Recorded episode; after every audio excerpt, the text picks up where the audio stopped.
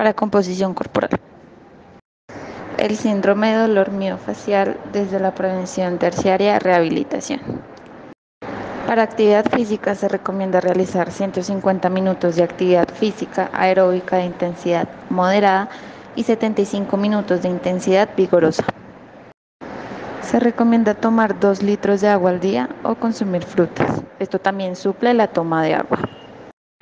Cuanto a la alimentación, se recomienda tener en cuenta las cinco comidas al día, desayuno, media mañana, almuerzo, media tarde y cena. Se recomienda disminuir el consumo de azúcar, sal, grasas, harinas. Si tienes alguna pregunta o te gustaría seguir con el seguimiento de tu alimentación, acude con un nutricionista. Para capacidad aeróbica.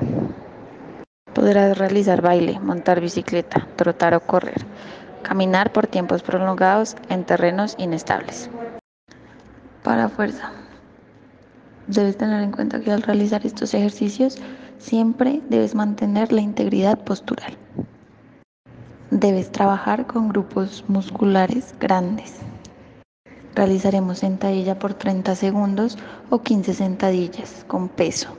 Se realizarán cuatro series.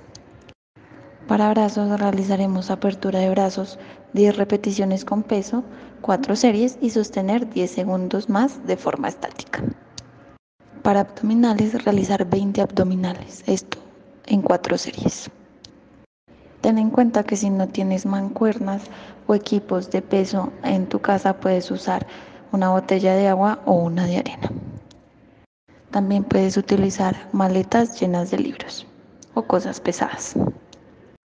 Para flexibilidad, debes tener en cuenta que para que un estiramiento esté activo se recomienda una oración de 15 a 30 segundos, que se enlongue la zona y el músculo, y realizar todos los días como una pausa activa o como vuelta a la calma después del entrenamiento. Para el dolor se recomiendan las duchas de agua caliente o compresas calientes. Para el control postural, recuerda la correcta alineación de tu espalda o postura al levantar objetos, al dormir, al estar sentado y al usar diferentes dispositivos electrónicos. Gracias por su atención.